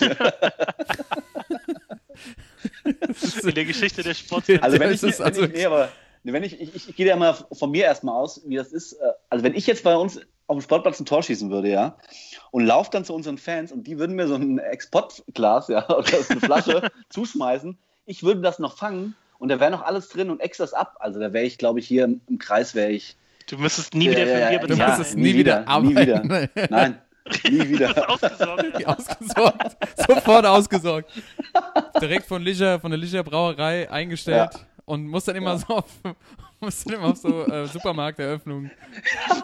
Bier fangen. Ja, Äh, Das Bettenlager hat irgendwie ein neues Modell. so im Flug auf, auf die Matratze drauf. Alter, ich gucke mir das gerade an. Also, wenn da, also da muss ja mal eine schlaue Marketingagentur hinten dran sein und da was draus machen. Ja, Der Freistoß ist auch schon lecker, ja, aber wie der das Ding wegfängt, das gibt's so. ja, Und dann schön ist so gut. weggesippt und dann schmeißt er den hoch. Timo, ja. ähm, bist du sicher, dass du nicht bei Hammerby spielst? Wahnsinn. Gib's zu, ey. Ja. Ja. Wahnsinniges Ding. ey. Klasse. Also bitte, eigentlich, eigentlich müssen wir das mit, mit dem Folgen-Release, stellen wir es Ja. natürlich für euch, liebe Zuhörerinnen und Zuhörer, bei uns äh, bei Facebook rein. Und ähm, vielleicht könnt ihr uns Fall. mal Videos schicken, wie ihr es nachmacht. Würde ich mich eigentlich, vielleicht können wir so eine kleine Challenge hier starten. Also wir, vielleicht können wir es, Timo, vielleicht du mal im Training. Ich bin, äh, ich bin äh, nächste Woche Donnerstag bin ich auf dem Frühshoppen und äh, Mhm. könnte ich das vielleicht mal nachstellen. Irgendwie vom, vom äh, Karussell noch irgendwie runterspringen und dabei, das kriege ich hin, ja. Ey, ja, Mann, vor allem, es gibt auch inzwischen für jeden Mist in den USA irgendwie so eine Social Media Challenge, ne, Ja. wo du irgendwie neben äh, einem Ja. Auto irgendwie tanzen musst und so. Damals hier diese Ice Bucket Geschichte und so. Alter, das, das ist alles nur Vorgeplänkel. Das ist mal eine richtige Ja, Mann. Sportsmann-Aktion, Ja, die auch, die man auch hier in Deutschland rüberbringen kann, die die Leute verstehen. In den USA, das ist ja alles völlig drüber, ey. Aber so was ganz bodenständiges Bier fangen, austrinken, also wäre ich sofort dabei. Ja. also du kannst ja bitte mal, du kannst auch mal im Training ausprobieren. Ich probiere es aus auf jeden Fall. Ja, Ja, also bitte, bitte mal äh, ein Video machen und dann äh, starten wir hier mal eine Challenge und wenn einer mitmacht, freuen wir uns schon. Das Ja, Mann. eigentlich aus. Timo fängt an. Ähm, an, ja. schön auf dem Platz, bitte mal notieren, Bierchen mitnehmen, aber nimm keine Glasflaschen, sondern auch so einen Plastikbecher bitte. Ich nehme einen Plastikbecher. Weil ja. damit du nächste Woche wieder dabei sein kannst. Und dann starten wir hier. die, aber wir haben noch keinen Namen dafür. Die Shoppe, Shoppe-Challenge, ey. die Shoppe Challenge. Fang den Shoppe. Fang den Shoppe. Hashtag fang den Shoppe. ja, mal gucken, ob ich es auch noch irgendwie hinbekomme. Aber bei mir in der, im, beim Boxen ist ein bisschen schwierig mit den Handschuhen. Also, liebe Zuhörer, liebe Zuhörerinnen, schickt uns wirklich, also, äh, oder über Facebook könnt ihr uns ja auch äh, anschreiben. Schickt, oder auch bei Instagram natürlich. Schickt uns eure Fang den Shoppe Videos. Ich bin gespannt, ob jemand mitmacht und ob er es hinbekommt, ist natürlich die andere Frage. Natürlich am Ja. liebsten im Trikot mit Ball. Ja. Ähm, und wir sind gespannt, wie viel drin bleibt. Und was, was loben wir auf für, den, für das schönste Video? Der ist dann einfach mal bei uns hier im Podcast. Ja. Genau. Könnt ihr Und wird, äh, ja, wird, äh, also all, all Inkel, das Ganze wird, Der wird kommt in die Vit- mit ja, der kommt- Verpflegung, mit, kommt in die Vitrine der- natürlich auch. Und da Ja. kommt die Vitrine, wollte ich gerade sagen. Er kommt in die Vitrine auf jeden Fall. Absolut. Ja. Hier bei uns im Vereinsheim stehst du dann mit deinem Foto in der Vitrine. Und wirst natürlich auch Sportsmann der Woche, ganz klar. Ja. Also, was gibt's mehr? Macht mit ähm, bei unserer Fang den Jobbe. Hashtag Fang den Jobbe. Challenge. Ihr seid alle herzlich eingeladen. Timo, bist, äh, äh, Toto, bist du nicht auch noch bei deiner Fußballrunde am Start? äh, ja, ja, krieg, also ich werde das mal ausloben. Ja, hervorragend. hervorragend. Und ähm, ja, und wenn, wenn sich irgendwann mal anbietet, natürlich gehen wir dann auch mal einen Shop trinke mit dem schönsten Video. Ja, Mann. Ach, herrlich. Okay, Das ist meine Story. Dann- Weiter geht's. Zack, zack. Thorsten. zack, zack, nächste Runde. Ähm, genau, ich bin jetzt wahrscheinlich mehr Stichwortgeber. Ähm, hatte ja schon Bedenken, dass ich dir was weggenommen habe, Kai. Äh, weil meine eindeutigen Sportsmänner der Woche sind die Fans von der Eintracht, die die Rückkehr nach Europa, also wirklich, wirklich, wirklich äh, mehr als gebührend gefeiert haben. Mhm. Und äh, da gegen Lazio echt, also gerade vorm Spiel mit der Choreo echt performt haben und ähm, zusammen mit dem 4-1 am Ende, also schon ein rundum gelungener Abend. Und ähm, ja, also bitte, wie hast du es als, als Ur-Frankfurt-Fan wahrgenommen? Hast du es alles gesehen, live gesehen? Ähm, nee, ich habe es mir tatsächlich bei, die, bei, bei The Zone nochmal im Real Life angeguckt. Diese, den Anfang. Ähm, also unfassbar. Ja. Ich meine, Das komplette Stadion. komplettes Stadion mitgemacht. Allein die Vorbereitungszeit, ich weiß nicht, wie lange das gedauert hat, aber ich habe danach auf jeden Fall das Interview von Marco Russ noch gehört, der auch gemeint hat, dass man als Spieler, weil die Mannschaft trainiert ja direkt neben dem Stadion, Mhm. schon mitbekommen hat, Ja. dass da was Riesiges geplant wird. Und die haben halt gesehen, dass die Fans den kompletten Tag das irgendwie aufgebaut haben und da schon bei der Mannschaft auch so eine Vorfreude ausgelöst haben, die sich dann ja auch im Ergebnis, ich meine, 4-1 Lazio abschießen, Ja. ähm, auch wenn Lazio irgendwie noch zwei rote Karten äh, gefangen hat, musste auch erstmal hinkriegen und ähm, ja, es war beeindruckend. Also ich glaube, selbst irgendwie auch für Lazio-Spieler und auch für alle ähm, internationalen Fernsehstationen war das wahrscheinlich schon ähm, was ganz, ganz Besonderes. Und ähm, ja, ich bin gespannt, wie es weitergeht. Also es wird ja wahrscheinlich wieder schöne, paar schöne Auswärtsfahrten dann auch wieder geben. Und die Frankfurt-Fans einfach, ja, was soll ich sagen? Ist einfach, äh, Das ist ein geiler Haufen. überragend. Ist einfach überragend. Ja. Haben sich auch wieder ein bisschen gefangen nach den ganzen Skandalen der letzten, ja, weiß nicht, so vor vier, fünf Jahren, als sie da irgendwie Platzsturm und so. Ähm, Ja, so ist eben, es also einfach klar, man zehnmal darf- geiler, ne? Eben, also man darf das jetzt auch nicht alles vergessen und auch nach wie vor, dass da ein paar problematische Fälle natürlich auch dabei sind, aber das ist, das sind ja wirklich, sieht man ja gerade an so einem Abend, das ist ja wirklich die Minderheit und das sind nur ein paar. Und äh, der Frankfurter Fan an sich, der auch jetzt seit Jahrzehnten schon, also wirklich von allen deutschen Fußballmannschaften wahrscheinlich mit am meisten mitgemacht hat, Mhm. was Aufstieg, Abstieg, äh, Drama, letzte Spieltage, verspielte Meisterschaften und so weiter angeht. Jetzt der Pokalsieg, da hast du ja auch schon gesehen, was da einfach auch für eine Leidenschaft in der Stadt vorhanden ist. Ne? Also Mhm. als sie da zurückgekommen sind am nächsten Tag, was da los war und äh, der Hessische Rundfunk macht da irgendwie vier Stunden Sondersendung. Und das war jetzt wirklich dann, ähm, ja, man, man hatte schon mit was Großem gerechnet, aber als man es dann wirklich gesehen hat, ich habe es auch bei The Zone dann nochmal mir von Anfang an reingezogen, das war schon, war schon echt stark. Und wie gesagt, von, vom ersten bis zum letzten Platz, dass da alle so mitgezogen haben. Und gerade in so einem Wettbewerb wie der Euroleague, weißt du, wo du halt sonst immer das Gefühl hast, ähm, keine Ahnung, da sind irgendwie 5000 Zuschauer im Stadion und es geht nicht viel, also jetzt bis auf äh, Düdeling noch, wo, wo ja auch einiges los ist. Aber da siehst du halt, was, also wirklich Euroleague ist das, was man draus macht anscheinend. Ne? Also man kann es auch damit anfreunden und Den muss ich aufschreiben, der ist so gut, Mann. Lazio ist dann natürlich auch der Gegner. Also hätten sie jetzt da am ersten Spieltag gegen, keine Ahnung, gegen wen hat Leverkusen gespielt jetzt? Gegen irgend so Zyprioten oder so? Ja, ja. Äh, da war das schon war das schon ein guter, guter Rahmen. Limassol, ja. Ja, also überragend. Und auch verglichen mit diesen ganzen abgehobenen äh, Fans von, was weiß ich, City zum Beispiel, wo gegen Lyon irgendwie 15.000 Plätze leer waren oder die Bayern-Fans, die es auch nicht hinkriegen, da mal ein bisschen Stimmung zu machen. Also starke, starke Performance von den Frankfurtern. Ja, Toto, dann vielen Dank für die Nominierung meiner Eintracht, na, der Fans. Ähm, aber sie haben es auch völlig verdient. Hast du natürlich recht. Und äh, ich meine, Timo, wir waren ja, äh, nee, du warst ja nicht mit. Ich war letzten Freitag mal wieder in Frankfurt und das ist schon echt, du spürst es in der Stadt. Überall die Aufkleber von Ja, der total. Eintracht und das ist einfach. Wir sind ja auch noch am, am Jeboa vorbeigefahren, der da auf die eine Hauswand gemalt ist. Äh, Ja. Das ist einfach schon echt im Stadtbild drin und hat der Pokalsieg natürlich viel dazu beigetragen. Kommen wir von den Sportsmännern jetzt zu den Schwachmännern der Woche hier in Episode 8 in Staffel 2 und wir starten nach dem Jingle. Das ist doch eine Frechheit! Ich weiß nicht, was der Blödsinn soll. Also, Die gespielt zweite Breite, die Spieler waren schwach wie eine Flasche leer. Der Schwachmann der Woche. Auch diese Woche wieder drei Schwachmänner hier bei uns in der Spielersitzung in eurem Sportsmann-Podcast. Ähm, rausgesucht von den drei Sportsmännern. Jungs, wen habt ihr gefunden? Wer ist am Start? Ja, ich mache vielleicht meinen zuerst mal, weil das vielleicht auch einfach schnell über die Bühne geht. Und zwar ist ja so, dass in Manchester gerade ganz gut brennt, zumindest bei United, Mhm. äh, dass sie da den schlechtesten Saisonstart seit 30 Jahren oder was hingelegt haben. Dass man eigentlich im Grunde in jedem Spiel hat damit rechnet, dass äh, The Special One endlich geht, dass äh, Mourinho rausfliegt. Aber ähm, es war noch nicht so konkret bis jetzt zum Wochenende, als dann auf einmal hieß, äh, dass einzelne Medien oder einzelne Zeitungen schon die Entlassung, und zwar unabhängig vom Spiel gegen Newcastle, äh, verkündet haben.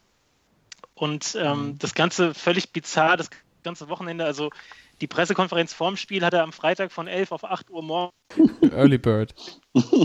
Early Bird, genau.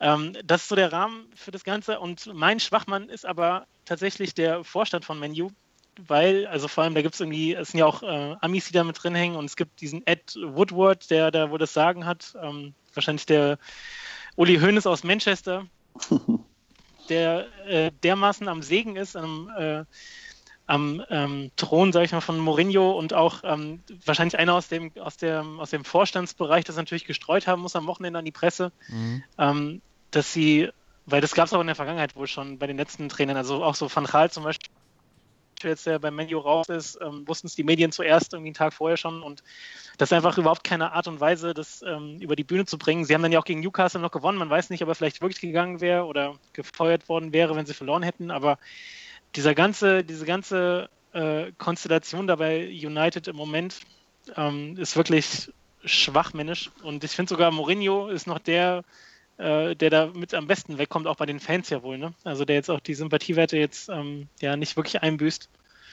Und ähm, von daher eher der, der Vorstand und da die, die Bosse, die da das Sagen haben beim Menu, die, die Schwachmänner sind für mich. Ja, da irgendwie, da, da geht, geht's drunter und drüber. Ich meine, wir reden schon seit drei Wochen drüber, ne? Irgendwie. Ja, voll. Wann fängt sie dann endlich an? Ja. Tja, Aber es ist auch so ein Mourinho-Move zu sagen, ey, Pressekonferenz morgen 8 früh. Ja, aber ich, ich meine, das ist ja auch wieder äh, bei Menu da mit, den, mit diesen amerikanischen Vorständen. Ähm, die haben ja irgendwie ja auch keine Ahnung von dem Sport so richtig, oder? Nee, und auch äh, im Sommer auch wirklich nicht für wirklich Verstärkung gesorgt haben, obwohl ja Mourinho auch einen klaren Plan hatte, wen er gerne verpflichten möchte. Und die das aber auch einfach nicht unterstützt haben und ähm, das vielleicht sogar ein bisschen Taktik war, dass sie ihn dadurch in eine schwächere Position gebracht haben. Und ähm, ich glaube, eine Rolle spielt natürlich auch, dass er, wenn er rausgeschmissen wird, auch eine riesen Abfindung bekommt. Mhm. Ne? Aber ich glaube auch, dass das wirklich auch in erster Linie Geschäftsleute sind, ähm, die aber einfach unterschätzen, ähm, was da in Manchester auch natürlich an Tradition und so vorhanden ist. Ne? Also was da, wie die Fans auch ticken. Also die, auch so ein, so ein Gary Neville zum Beispiel, hat jetzt am Wochenende auch ein Interview gegeben im britischen Fernsehen, wo er richtig halt vom Leder gezogen hat über den Vorstand, dass es halt wirklich da auch schon so eine Kultur irgendwie ist, die da Einzug hält durch diese Ami-Vorstände auch und die einfach auch nicht zu dem Verein passt. Also zu Ferguson, das waren ja dann ganz andere Zeiten damals, aber ja, ich bin mal gespannt, wie es da die nächsten Wochen weitergeht. Ja, und irgendwie zerlegt sich Menu gerade irgendwie in alle Einzelteile, hat man das Gefühl. Voll. Also ich kann halt, wenn ich so Menu, wenn ich so Menu sehe, dann bin ich auch nicht mehr bei oh, krasser Gegner oder krasses Spiel, sondern es ist eher Das- so. Die waren Ja. damals mit, mit die krassesten, gegen die man spielen konnte. ne? Man Ja. dachte immer so, okay, Menu, okay, das wird auf keinen okay. Fall was, ey. Kein Bock. Echt nicht, ey. Ja. Mo und Mourinho ist irgendwie auch so ein Grandler geworden, ne? Ich meine, er war ja schon immer so Special One, aber irgendwie hat er immer so eine gewisse Leichtigkeit noch dabei gehabt. Aber der überzeugt ja weder durch irgendwelche guten Spielsysteme noch durch ja, durch, also die Mannschaften irgendwie durch Leistung, ne? Das ist einfach alles. Aber also ganz kurz vielleicht noch, dann wir es auch abschließen, aber dieser, dieser Punkt auch, dass er immer sagt, okay, er will Respekt auch von der Presse und es wird nicht anerkannt, wie viel er gewinnt. Also er hat jetzt auch in seiner Zeit bei Manchester einfach auch drei Titel mehr gewonnen als zum Beispiel so ein Kloppo bei Liverpool, der einfach noch nichts gewonnen hat. Und der hat halt auch einfach die, es sind jetzt nicht die großen Titel, die er geholt hat, mal so ein Liga Cup und ähm, die Euroleague hat er gewonnen, aber er hat halt schon was vorzuweisen. So. Das stimmt, ja. Also ich meine, er hat, vielleicht ist es auch das Problem, er hat einfach schon alles gewonnen und jetzt äh, Ja. hat er, sagt er was wollt ihr eigentlich alle von mir, ey? Haut ab. ab. Haut ab. Aber man, Ja. man, ähm, man sieht tatsächlich, und da komme ich zu meinem Schwachmann der Woche, äh, was passieren kann, wenn, wenn der, wenn man mit dem Trainer sich nicht so gut versteht und wenn, er, wenn man Gegenwind bekommt. Und zwar ist in der Oberliga Baden-Württemberg im Spiel. Jawohl, Amateurfußball. Wir gehen wieder schön zum Amateurfußball nach diesen ganzen aufgepumpten Trainern da beim Menu und alles gekauft. Da geht's noch handfeste Sache. Beim Spiel erster CFR Pforzheim gegen den TSV Ilshofen. Ilshofen hat 2-0 gewonnen. Hat der Spieler vom CFR, also von Pforzheim, der heißt ähm, Kustrim Lustaku, hat seinem Trainer Gökhan Götze in der Halbzeit ähm, hat ihn zusammengeschlagen. Hat seinen eigenen Trainer zusammengeschlagen und dann noch auf ihn eingetreten. Ähm, man weiß bis jetzt noch nicht so genau, warum er ausgerastet ist. Er war auf jeden Fall, ähm, war nicht für die Startelf nominiert. ähm, gut. Und sein Bruder Legit Kresch- legitim, würde ja, ich sagen. Wollte sagen. und sein jüngerer Bruder ähm, Kreschnik Lustaku. Kreschnik. Ich hatte tatsächlich auch mal einen Kreschnik in der Grundschule. Ja. Der hat mich auch zusammengeschlagen damals. Busek, ja. Ja, Aus Busek, ja. der kam nämlich neu bei mir in die Klasse, war ungefähr drei Köpfe größer als ich und ich war der Chef am Fußballplatz. Und er wollte halt dann auch der neue Chef sein und dann habe ich halt mm, irgendwie ihn beleidigt und dann hat er mich geschlagen und ich bin wirklich drei Meter rückwärts durch die Luft geflogen und hat gesagt, okay, alles klar, du bist der neue Chef. Hat er sich ins Auto gesetzt und ist heimgefahren. Ich ja, aber ohne Scheiß. Ähm, das äh, gut passieren können. Viele B-Jugend, der eine, der mal kam im Kindersitz in dem Auto. Erster, erster, erster 86. Ob das hier so ist, weiß ich nicht. Ähm, aber aber ist wahrscheinlich in der Grundschule schon Auto gefahren. Ja, das kann sein. So, wir kommen aber nochmal zu den Brüdern Kreschnik und äh, Kuschtrim. Also Kuschtrim ist der, der später dem Trainer auf die Nase gehauen hat. Der stand nicht in der Startelf und hat aber sich natürlich eingemischt von der Seitenlinie. und ähm, ja, hat dann tatsächlich in der Halbzeit seinen eigenen Trainer attackiert. Und ähm, so wie es aussieht, äh, also es gab den Verdacht eines Rippenbruchs sogar. Am Schluss hat sich dann, hat sich dann als schwere Prellung herausgestellt. Also schwachmännischer ähm, geht's ja nicht. Also er hat jetzt tatsächlich Stadionverbot beim, bei Pforzheim, also bei seinem eigenen Verein und hat eine Anzeige bekommen. Und ihm wurde auch fristlos Scheiße. gekündigt. Ähm, da ist die Frage natürlich da auch wieder in der, in der Oberliga, ne? Da kriegst du, hast du Klar. dann auch wieder einen Vertrag und kriegst Kohle. Nicht Logisch. zu glauben. Äh, gab keine Stellungs Stellungnahmen, aber was soll man dazu noch sagen? Einfach unfassbar schwachmännisch. Ich hoffe jetzt nur, dass er hier nicht zuhört und mich zu Hause besuchen kommt. Aber ich hoffe, die Wogen haben sich wieder geglättet und vielleicht findet man noch mal eine Einigung und man verträgt sich wieder. Aber da ist wahrscheinlich, wie man so schön sagt, das Tischtuch zerschnitten. Und wenn wir jetzt schon bei Wuchterei sind, Timo, Ja. hit me, Alter. Ja, Mann, von der einen Wuchterei zur nächsten. Ja, am Wochenende ähm, gab es den Mega-Fight ähm, der UFC zwischen ähm, dem wahrscheinlich zurzeit größten äh, Superstar in der Kampfszene, Conor McGregor, und ähm, dem Weltmeister im Leichtgewicht, äh, Khabib Nurmagomedov. Ähm, ja, äh, man kann so viel sagen, ähm, im Kampf hat Conor McGregor äh, nicht viele Chancen gehabt, er hat klar verloren in der vierten Runde durch Aufgabe. Ähm, nur was danach passiert ist, ähm, schwachmännische Aktionen von allen Seiten. Und zwar ist ähm, nach dem Kampf Khabib Nurmagomedov aus dem Ring gesprungen. Man muss dazu sagen, dass die USC in so einem Oktagon kämpft, wo äh, an der Seite äh, so, so ein kleiner Käfig dran ist, der so, weiß ich, 1,50 Meter oder 2 Meter hoch ist. Und er ist oben drüber gesprungen und ähm, ja, ist auf die Betreuer von Conor McGregor los, ähm, hat sich dann eine Massenschlägerei geliefert. Ähm, Im Ring sind dann Leute von Betreuerteam von Khabib Nurmagomedov äh, in den Ring rein und sind auf Conor McGregor los und das alles ist völlig ausgeartet. Äh, beide Kämpfer sind dann unter Polizeischutz äh, abgeführt worden in, den, äh, in die Katakomben, damit die das irgendwie nicht auf die Zuschauer übergeht. Und äh, ja, einer der, glaube ich, größten Skandale, die es in der UFC je gab. Und wahrscheinlich auch, also selten, ich viel Boxen geguckt, im Boxen selten sowas gesehen. Äh, ja, und völlig äh, Schwachmannsaktion vom Khabib, dem ungeschlagenen Champion. Habt ihr Ähm, beides gesehen? Ja. Ja, ja, ja hab's gesehen. Äh, Kaldo auch.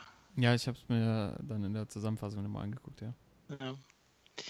Ja, also erstmal Respekt, wie er da drüber gehüpft ist. Also das Ding, krass, wie er da, also zack war er drüber. Das war schon, war schon Sportsleistung, ey. Aber ich, ich würde dem also tatsächlich so ein bisschen widersprechen, weil für mich ist halt echt nicht der Khabib, der, also wie, wie heißt der nochmal Khabib? Du hast ihn gerade so schön ausgesprochen. Khabib, Khabib Nurmagomedov. Khabib, sage ich doch. Khabib. Äh, äh, den würde ich da in der, in dem Ganzen auch ehrlich gesagt gar nicht so als Schwachmann bezeichnen. Also ähm, das Ding ist, also klar, das sieht heftig aus, wie er da drüber geht und auch was danach natürlich im Ring abgeht, aber wenn man sich so auch die Geschichte von dem Kampf ansieht, ähm, also ich meine, wir haben ja jetzt auch zum Beispiel Rocky 4 bei uns in der Auswahl, ne, für die Filme, jetzt Ja. in der ersten Runde. Mhm. Und das ist ja wirklich das Paradebeispiel, wie so zwei gut gegen böse, der Ami gegen den Russe, äh, wie sowas aufgeplüscht wird und wie so ein Kampf dann auch inszeniert und gehypt wird.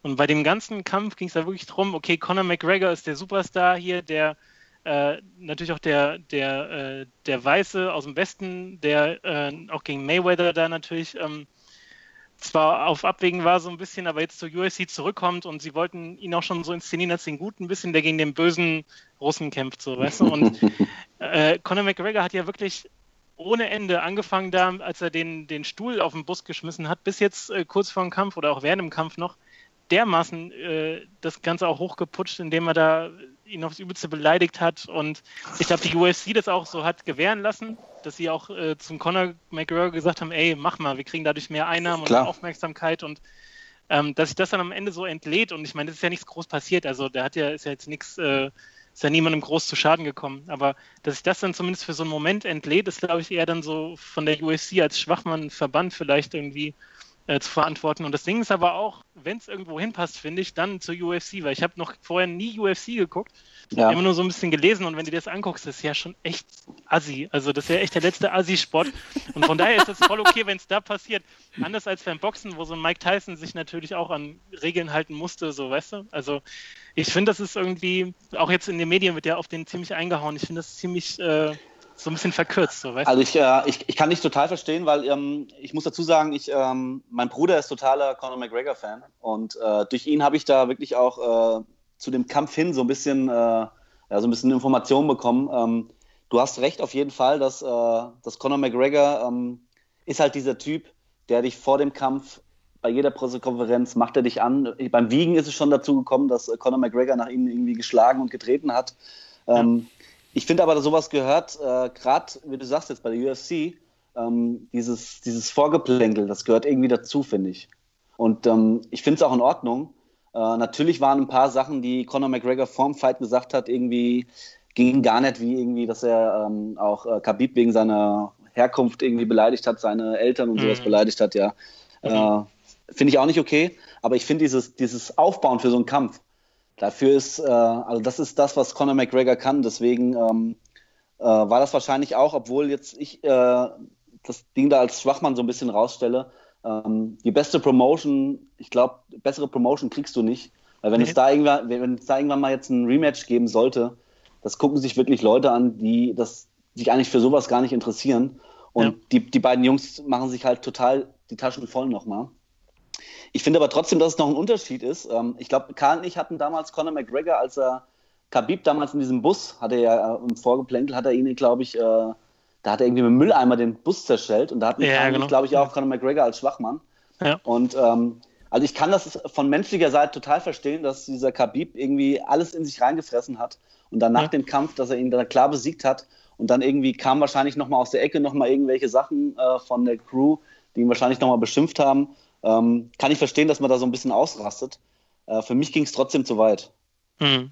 Obwohl das wirklich jetzt auch UFC ist, aber ähm, äh, erstens, dass er da wirklich rüber ist und es zwar nicht viel passiert, aber allein, dass er da irgendwie auf die Leute lo- losgeht. Ähm, Ja. Und was ich halt übelst krass fand, war, dass äh, die Betreuer von Khabib irgendwie in den Ring gehen und Conor McGregor noch von hinten noch draufgehen. So, also, so ein Sucker-Punch von hinten. Alter, Ja, also- das ging gar nicht. Ey. unsportsmanlike. Ja, das stimmt. Aber ich muss sagen, äh, äh, bei mir hat es sich auf jeden Fall verkauft, weil wenn es da so ein Ding nochmal geben wird, Ja, werd's mir auf bin ich jeden Fall wieder angucken, dabei, ey. Auf jeden Fall, ey. UFC. UFC. So, aber äh, Karl, da musst du jetzt entscheiden, sozusagen. ja, Sportsmann oder, also nicht mehr Sportsmann, aber Schwachmann Nee. oder kein Schwachmann? Ja. Schwachmann. Eindeutiger Ja, Schwachmann. Pass auf. Äh, ich habe da nämlich gerade eine Parallele, ich habe da was aufgetan gerade. okay. Der Artikel von meinem Schwachmann der Woche ist rausgekommen, also 7.10.2018, das ist der Sonntag nach dem Kampf, um halb drei. Ja. Und dieses schlechte Verhalten hat dazu geführt, dass in der Oberliga Baden-Württemberg ein Spieler seinem Trainer der Rippe gebrochen hat. Und deshalb ist Khabib für mich der Schwachmann. Aber für mich sind es beide Schwachmänner. Also McGregor hat halt, ich meine, mit seiner Cockiness und so, das ist halt, ist halt mega die Show, aber irgendwie hat das, Ja. als er dann da so lag, habe ich gedacht, hey, du hast einfach mal verdammt nochmal verdient. Ja, verloren. Du Ja. hast einfach verloren und du hast einfach verdient. Yep. Ähm, und wie er da auch in den Ring kam mit seinem komischen Laufstil und so, äh, ja, hat er, der, der kommt ja auch darüber, der motiviert sich ja auch so, aber es ging einfach diesmal ein bisschen zu weit.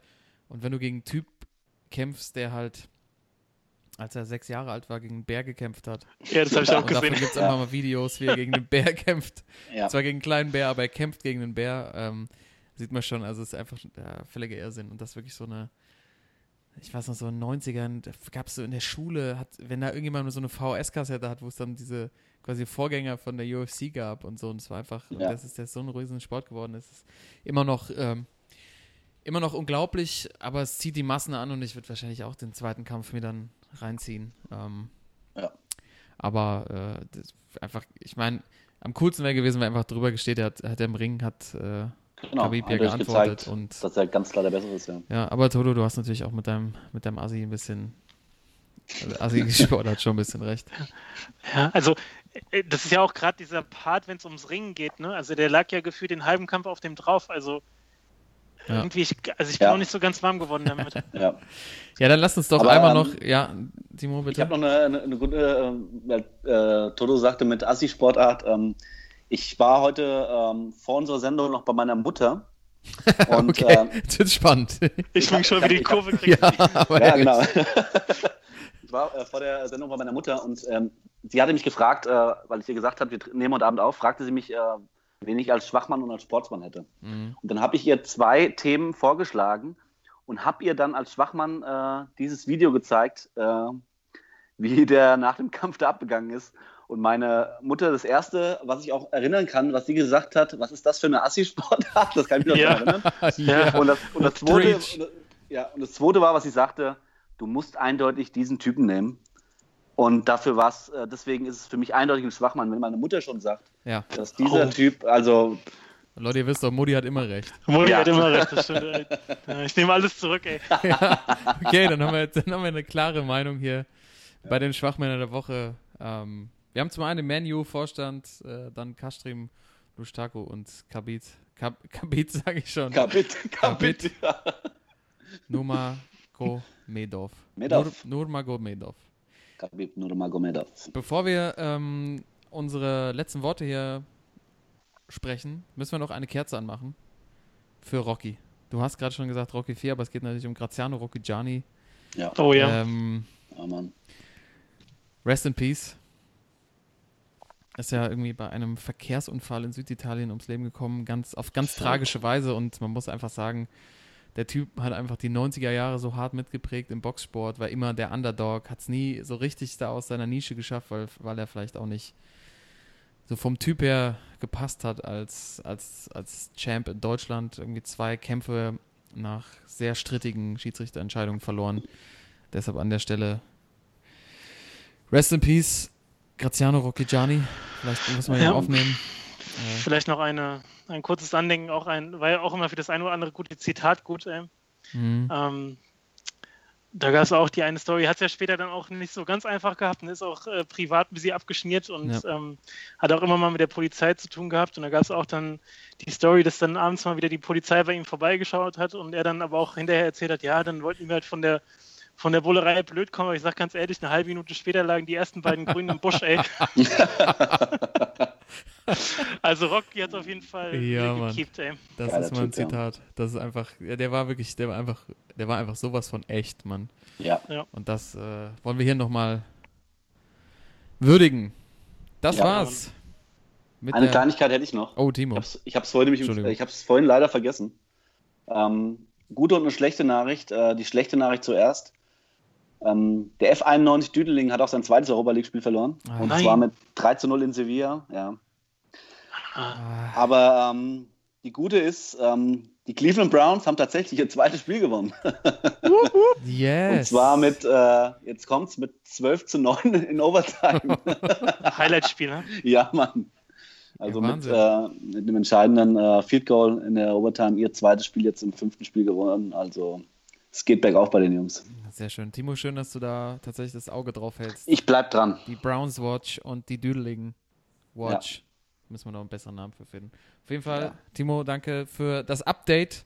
Da haben die Zuhörer bestimmt drauf gewartet und ich wollte es einfach wegmoderieren. äh, ja, auf mich ist aktuell einfach kein Verlass. Aber auf euch beide natürlich wie immer. Toto, bei mir hängen geblieben. Heute die Euroleague ist das, was man daraus macht. Einfach ein sehr, Ist sehr so. schöner. Satz. Ist einfach Ja. so. Und ja, unsere Challenge. Fang den Shoppe. Ich bin gespannt, was daraus wird. Liebe Zuhörer, ihr seid wirklich herzlich eingeladen, uns was zu schicken. Ähm, und äh, genau, wir hören uns dann nächste Woche wieder hier im Podcast. Dann mit der Folge 9 aus Staffel 2. Jungs, es war wie immer eine Riesenfreude mit euch. Und äh, genießt die Woche, schafft nicht so viel.